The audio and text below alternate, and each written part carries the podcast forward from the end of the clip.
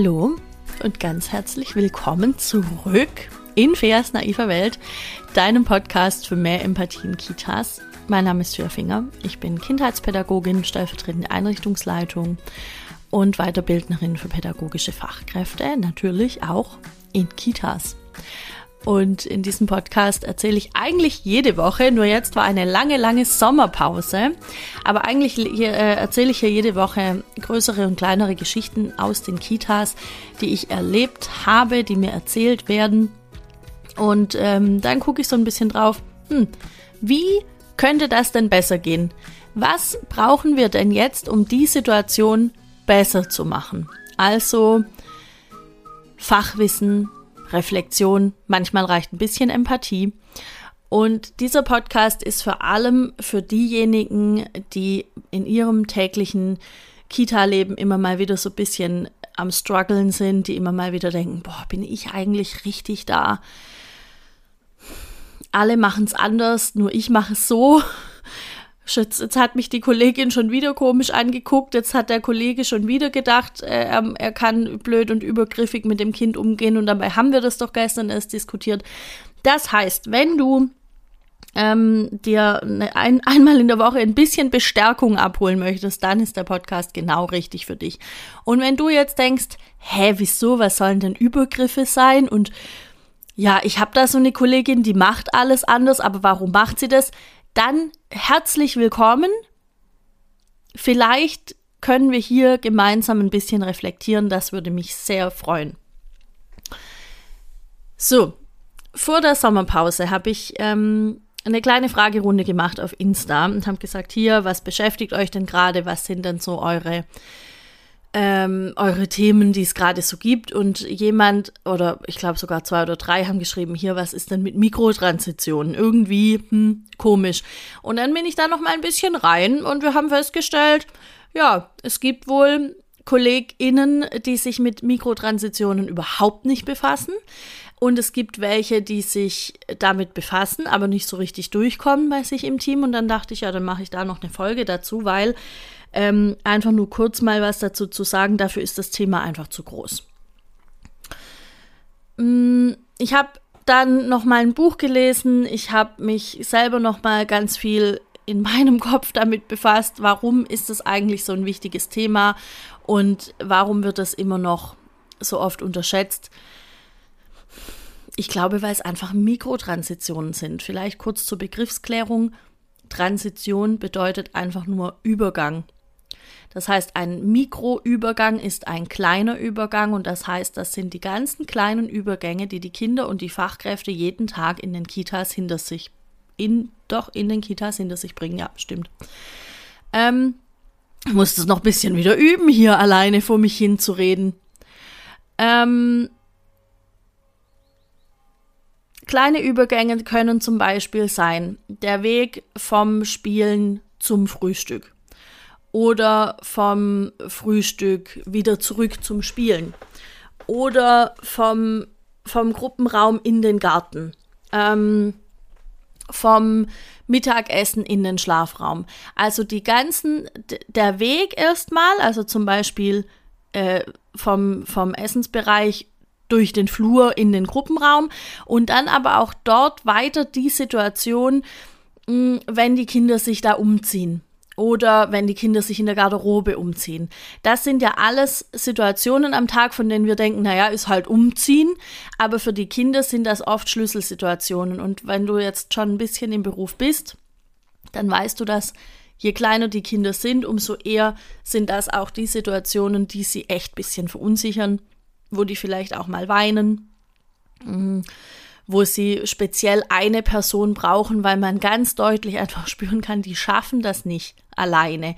Sie, sie haben noch kein Konzept in ihrem Kopf, was sie jetzt machen sollen. Gerade haben sie noch gespielt und jetzt heißt so, zack, Aufräumlied, alle räumen auf, dann geht's irgendwo hin. Und das verunsichert Kinder. Und deshalb ist es wichtig, da hinzugucken, wie können wir das denn auf eine gute Art und Weise gestalten. Und da gibt's ähm, da gibt es Bücher, da gibt es also wirklich einen Haufen Informationsmaterial und ich möchte ein bisschen das aufgreifen, was ich jetzt gelesen habe oder auch wie ich es mache. Und das heißt, gut sind da die berühmten Rituale. Also gut ist einfach einen Ablauf einzuführen, von dem die Kinder wissen, der ist möglichst immer irgendwie gleich, der ist möglichst immer irgendwie ähnlich. Also zum Beispiel, wenn der Morgenkreis immer vor dem Frühstück liegt oder vor der Frühstückszeit, sofern ihr eine feste Frühstückszeit habt, oder wenn der Morgenkreis eher gegen Ende des Morgens gemacht wird, nämlich vor Mittagessen, dann ist irgendwie für die Kinder klar alles, äh, okay, hier, ähm, hier ist jetzt der Morgenkreis, wir singen jetzt ein Lied, dann räumen alle ihre Kissen oder ihre Stühle auf oder worauf immer sie sitzen oder ich weiß nicht, was, was da sonst bei manchen Leuten noch zwischengeschaltet ist. Und dann gehen wir Hände waschen, dann gehen wir zum Mittagessen und dann ist das der Ablauf. Und dann haben die das irgendwann verinnerlicht. Man spricht da auch von einem Skript, das die Kinder sich anlegen. Und das ist hilfreich. Und jetzt kommt aber die Schwierigkeit dabei. Nicht alle Kinder brauchen das im gleichen Maß. Geil, hat sich sogar gereimt. Ist aber wirklich, stimmt, also hat ja schon Pumuckl gesagt, was sich reimt, ist gut, haha. Ähm, übrigens habe ich letztens geträumt, dass mein Opa Meister Eder war. Und es war super verwirrend, weil es überhaupt nicht stimmt. Es stimmt einfach überhaupt gar nicht. So. Ein Löffelchen Milchschaum für mich. Ich habe einen Milchaufschäumer gekauft beste Idee des Jahres, glaube ich. Okay, ich schweife ab. Äh, solltest du neu hier sein, herzlich willkommen. Das ist der Podcast, in dem, äh, wie heißt es denn? Die Hostin, der Host. Naja, ich halt, weil es ist mein Podcast, in dem ich immer wieder auch mal abschweife und andere Dinge erzähle. So, wo war ich jetzt gerade eben? Mm, ja, die Schwierigkeit ist, dass nicht alle Kinder das im gleichen Maße brauchen. Ähm, und trotzdem kann es hilfreich sein. Ja, dann haben wir, da komme ich nachher noch mal kurz drauf. Mm, dann haben wir noch einen anderen Mikroübergang, der oft einfach gar nicht bedacht wird und das ist der Übergang zwischen zum Beispiel der Frühschicht und der Spätschicht. Brigitte hat das Kind hingelegt und Trixie ist da, wenn das Kind aufwacht. What? Was ist passiert? Und es ist wichtig, dass dass, ähm, dass die Kinder diese Person vorher einfach schon kennen, so ein bisschen wenigstens. Und wenn die erst ganz kurz da sind, wenn die jetzt gerade aus der Eingewöhnung kommen und viele befinden sich ja auch gerade in der Eingewöhnung, wenn jetzt also diese Kinder da gerade so halb fertig sind damit, dann ist wichtig, dass die Person, die das Kind vorhin hingelegt hat, wieder die gleiche ist, die da ist, wenn das Kind aufwacht, bis das Kind sich ein Skript angeeignet hat davon, was passiert denn, wenn ich aufwache. Wer ist dann da? Wo sind die anderen Kinder? Was mache ich dann überhaupt? Und wann kommt mich jemand abholen? So. Ähm, und das sind alles Dinge, die wir halt da echt ein bisschen bedenken sollten. Und das andere ist ähm, Strukturflexibilität. Also es ist schon wichtig, für uns selbst irgendwie einen Tagesablauf zu haben. Und jetzt hatten wir ja früher alle wahrscheinlich haben das immer noch viele, diesen Tagesablauf von um 8 Uhr gibt es Frühstück bis 8.30 Uhr, 8.30 Uhr Morgenkreis bis 8.45 Uhr, 8.45 Uhr bis 9 Uhr Garderobe, 9 Uhr bis 10.30 Uhr äh, Garten, Turnraum, Ausflug, whatever. Ähm, 10.30 Uhr zurückkommen, vielleicht noch mal ein Snack, Trinkrunde, 1, 2, 3, alle kommen herbei, ja, so. Ähm, Alle, die aufs Klo müssen, gehen aufs Klo. Alle, die gewickelt werden müssen, werden gewickelt. So bis äh, irgendwie so 11, 11.15 Uhr. Und dann gibt es vielleicht nochmal einen Kreis oder äh, keine Ahnung, was auch immer. Vielleicht habe ich es jetzt auch ein bisschen eng getaktet, aber es gab und es gibt in vielen Kitas wahrscheinlich immer noch diesen sehr strengen Tagesablauf, der dann immer einfach gleich abläuft. Für die Mikrotransitionen ist das bestimmt super gut. Für viele Fachkräfte ist es super gut, weil es halt eine Struktur in den Tag bringt. Also auch wir kriegen ja dann irgendwie ein Zeitgefühl und wir wissen, okay, das ist der Rhythmus. Nur, je kleiner die Kinder sind, umso schwieriger können wir eben diesen Tagesablauf machen. Und meiner Meinung nach, ist nur meine Meinung, kommen viele Schwierigkeiten, die wir gerade vor allem in den Krippen haben bezüglich, ja, aber es müssen ja alle irgendwie gleichzeitig schlafen und es müssen ja alle gleichzeitig dies und jenes tun ähm, kommen genau davon, dass in vielen Köpfen eben immer noch drin ist, ja, wir haben ja den Tagesablauf und an den halten wir uns. Nur, je kleiner das Kind ist und, und je, je mehr ich mich an den Bedürfnissen der, der Kinder noch orientiere, umso eher kann eben dieser Tagesablauf nicht stattfinden. Das heißt, auf der einen Seite, ich brauche einen gewissen Rahmen an Personal, damit ich möglichst den Bedürfnissen der Kinder nachkommen kann. Und auf der anderen Seite heißt das Strukturflexibilität, ich kann es nur immer wieder sagen, situativ überlegen, was braucht jetzt gerade dieses Kind. Und dann kann es sein, dass der Tagesablauf sich eben verändert und dass wir den Tagesablauf nicht mehr als Zeitstrahl denken, sondern als Kreis, in dem viele Dinge gleichzeitig passieren. Das heißt, es kann gleichzeitig ein Frühstück stattfinden, es kann gleichzeitig eine Schlafsituation stattfinden, es kann gleichzeitig ein Turnraum stattfinden, gleichzeitig ähm, Garten, äh, keine Ahnung, ja, also vielleicht nicht so viel auf einmal, je nachdem, was wir auch für eine Einrichtung sind. Nur um dieses Bild einfach mal aufzumachen, möchte ich das jetzt sehr groß zeichnen. Sprich, offenes Konzept irgendwo, ja. Ja, aber wir haben gar kein offenes Konzept, weil wir haben eine geschlossene Grippe. Ich nehme einen Schluck Milchschaum. Mega geil. Wir haben eine geschlossene Grippe. Ja, habe ich auch. Das heißt, dass ich mich innerhalb meiner Gruppe so abspreche, dass ich mich möglichst offen gestalten kann. Und es kann halt heißen, ich habe ein paar, die werden jetzt bald drei und wechseln in den Kindergarten, die haben einen ganz anderen Tagesablauf wie die, die eins sind, die ich gerade eingewöhne. Ja, ähm, das, klar, selbstverständlich ist das so. Ähm, und dann, dann muss ich mir eben darüber im Klaren sein, was kann ich denn den Kindern anbieten. Ich kann jetzt nicht tausend Sachen irgendwie gleichzeitig in, in, meinem Kopf auf dem Tagesplan stehen haben, in meinem Kreis, sondern es kann halt sein, es gibt Frühstück und dann weiß ich, ähm, Goldkind wird um 9.30 Uhr müde, dann lege ich die hin, die, dann sind die ersten mit dem Frühstück fertig, die gehen dann in den Garten, die nächsten sind dann beim Frühstück und Goldkind wird hingelegt. Puh, ja. Mega geil. Und was heißt das in Bezug auf die Mikrotransitionen? Was Geiles, weil ich glaube, ähm, also es stand auch in dem Buch, das ich gelesen habe, das ist übrigens von ähm, Dorothee Gutknecht und Marin Kramer Mikrotransitionen in der Kinderkrippe, Übergänge im Tagesablauf achtsam gestalten. Ähm, erschienen im Herder Verlag unbezahlte Werbung. Äh, das, die sagen, am besten sind Mikrotransitionen zu machen, wenn wir die Gruppe möglichst aufteilen.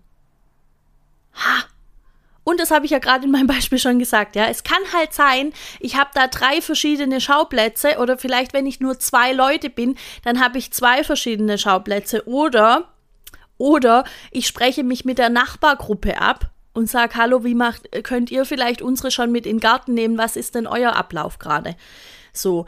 Ähm, und wenn ich nur eine eingruppige Grippe bin, dann finde ich irgendeine andere Lösung, dann kann ich vielleicht denen, die schon fertig sind, sagen, wir, wir können sofort in den Garten gehen. Ähm, am besten, ihr spielt jetzt noch kurz, weiß ich nicht genau was, so bis die Kinder frühstücken oder bis das andere Kind schläft und dann nimmt euch eine schon mal mit von uns beiden. Irgendwas geht immer ist hier der Leitsatz. Ihr müsst das so ein bisschen anpassen auf eure Einrichtung und auf das, was für euch und für eure Kinder gerade passt. Und das heißt nämlich ähm, auch, dass das sein kann, dass dieser Tagesablauf, das, das wird sich ja verändern. Goldkind wird nicht für alle Ewigkeiten um 9.30 Uhr schlafen, sondern Goldkind wird irgendwann so groß sein, dass, dass es es packt bis zum Mittagessen. Ja. Und ich möchte hier sagen, ein Schlafbedürfnis kann auch eine halbe Stunde vor Mittagessen auftreten und dann ist es genauso valide und dann wird das Kind bitte genauso auch hingelegt wie davor. Ähm, so, was wollte ich jetzt sagen? Ja, äh, Mikrotransitionen gelingen dann besonders gut, wenn wir die Kindergruppe aufteilen, was in meinem Tagesablauf, in dem Beispiel, das ich gerade aufgemacht habe, ja schon so wäre. Und wenn das nicht so ist, dann ist es unsere Aufgabe nachzudenken, wo können wir Kinder aufteilen. Weil ganz oft ist dieses, ja, aber wir machen alles gemeinsam, ein Wunsch, den ErzieherInnen haben, der sich nicht mit dem, mit dem Leben und nicht mit der wirklichen Arbeitswelt der Kinder vereinbaren lässt. Meiner Meinung nach. Ähm, mir persönlich geht es viel besser in dieser Strukturflexibilität, aber wenn du den Podcast schon ein paar Mal gehört hast, dann weißt du das wahrscheinlich. Milchschaum. Ähm, und äh, jetzt hatte ich gerade noch einen Gedanken.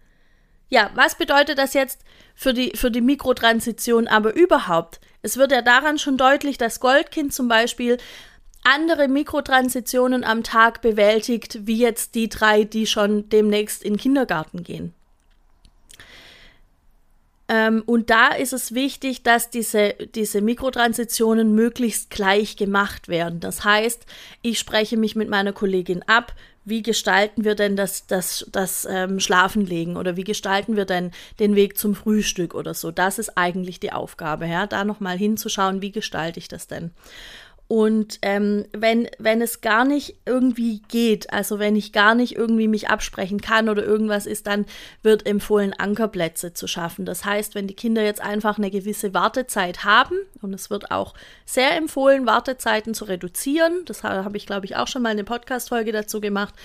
Ähm, wenn es sich jetzt aber nicht vermeiden lässt, dann ist es hilfreich, an diesen Plätzen, wo die Kinder dann ihre Wartezeit verbringen, irgendwas Interessantes aufzubauen. Also ähm, irgendwas, was an der Wand steht, womit die spielen können. Bücher, vielleicht noch eine kleine Bauecke einrichten. Irgendwas, wo die sich beschäftigen können, das einfach klar ist.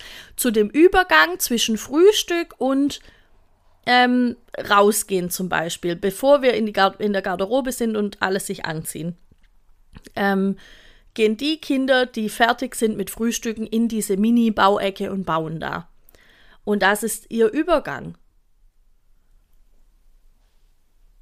Und dann kann es genauso sein, dass morgen eben dieses Kind später dran ist und dann direkt in die Garderobe geht. Und das meine ich mit, ähm, es ist wichtig, diese Strukturen zu haben und diese Gestaltung zu haben. Und gleichzeitig ist es wichtig, den Kindern irgend, also mh, mm, das nicht so versteift zu machen. Also diese Übergänge und diese Rituale sind, sind wichtig und gut, und gleichzeitig ist es wichtig und gut, im Kopf zu behalten, dass das Leben so nicht funktioniert. Also nirgends wird ja für uns Menschen hm, ein Leben aufgebaut, das jeden Tag in der gleichen Bahn läuft. Wir brauchen eine gewisse Lösungskompetenz, wir brauchen gewisse Strategien, um dann zu sehen, oh, die Bahn hat Verspätung, was mache ich denn jetzt?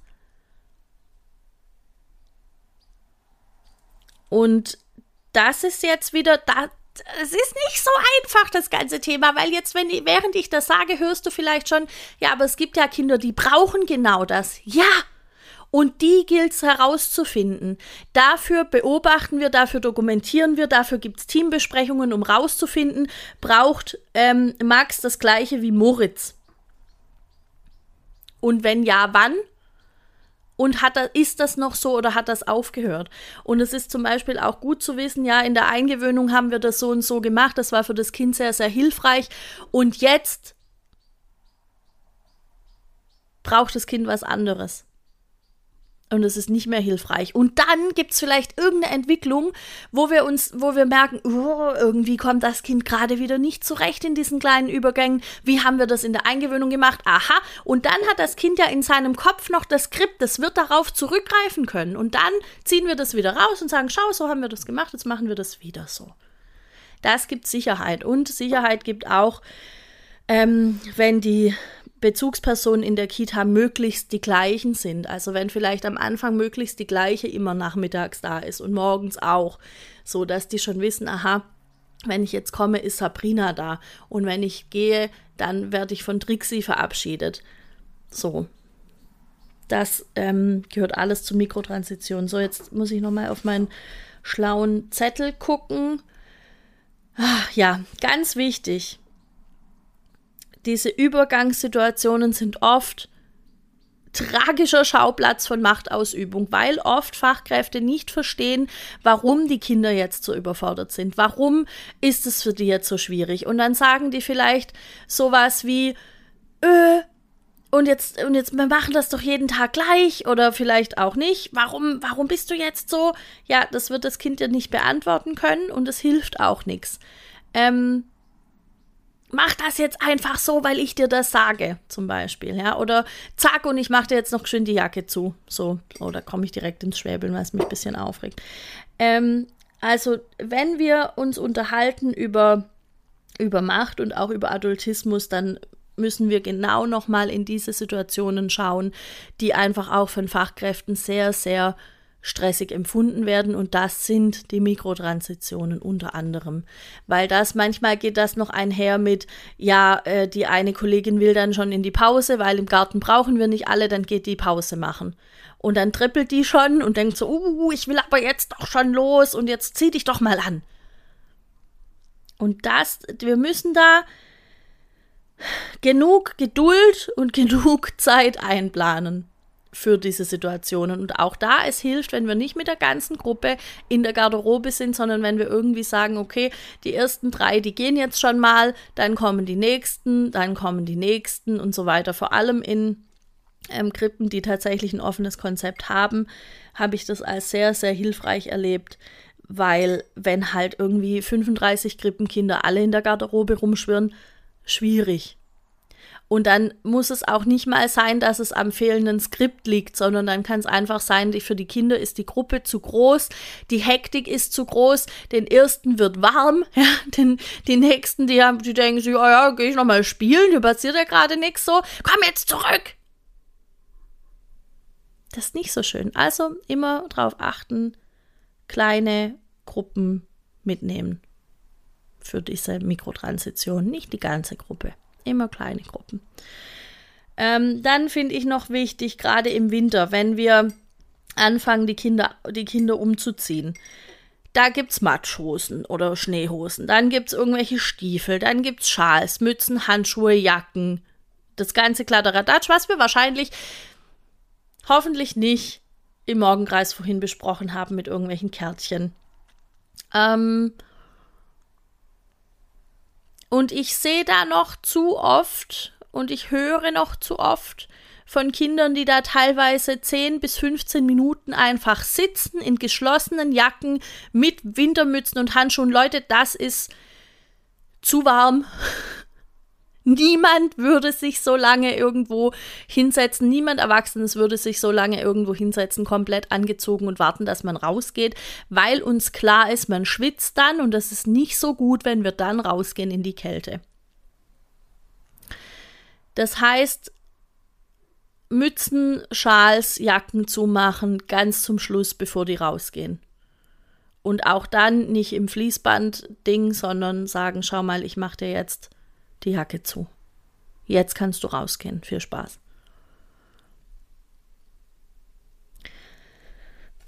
Ja, ich schaue noch mal auf meinen schlauen Zettel. Ich glaube, ich habe soweit alles gesagt, was sich in der Kürze der Zeit sagen lässt. Ich möchte ähm, kurz darauf hinweisen, dass ich zu Mikrotransitionen ab sofort Fortbildungen gebe, wenn du dich dafür interessierst wenn du mich dafür gerne in dein Team holen möchtest, weil bisher sind es nur Teamfortbildungen. Ich habe jetzt nichts ausgearbeitet momentan, was ich online anbieten kann. Das wird aber wahrscheinlich irgendwann kommen, aber ich weiß noch nicht wann, weil der Herbst wird intensiv. Ähm, aber solltest du Interesse daran haben, dann freue ich mich sehr, wenn du mir eine E-Mail schreibst an chat.fairfinger.de. Und apropos Online-Seminare, es gibt neue Termine für mein Online-Seminar Adultismus in Krippe und Kindergarten. Eventuell hast du das schon gesehen auf Insta, eventuell hast du es schon gelesen im Newsletter. Ähm, die Termine sind am 22.10., äh, 5.11. und ich glaube 19.11. Ich muss jetzt gerade mal mir das hier kurz aufmachen. Einen Moment, weil ich weiß es doch auch nicht auswendig. Genau. Äh, die Termine die ich gesagt habe, stimmen, von 9 bis 13 Uhr. Wir machen zwischendurch eine kleine Pause. Du kriegst eine Teilnahmebestätigung. Mm, du kriegst die Möglichkeit zum fachlichen Austausch mit mir und den anderen Teilnehmenden. Und bisher war das immer eigentlich eine coole Sache. Wir sprechen über Macht, Machtausübung, in welchen ähm, Situationen spielt das überhaupt eine Rolle, was können wir dann tun? Sowas alles, genau. Ähm, Kosten sind 59 Euro. Ganz oft übernimmt das auch der Träger. Also frag da ruhig mal an.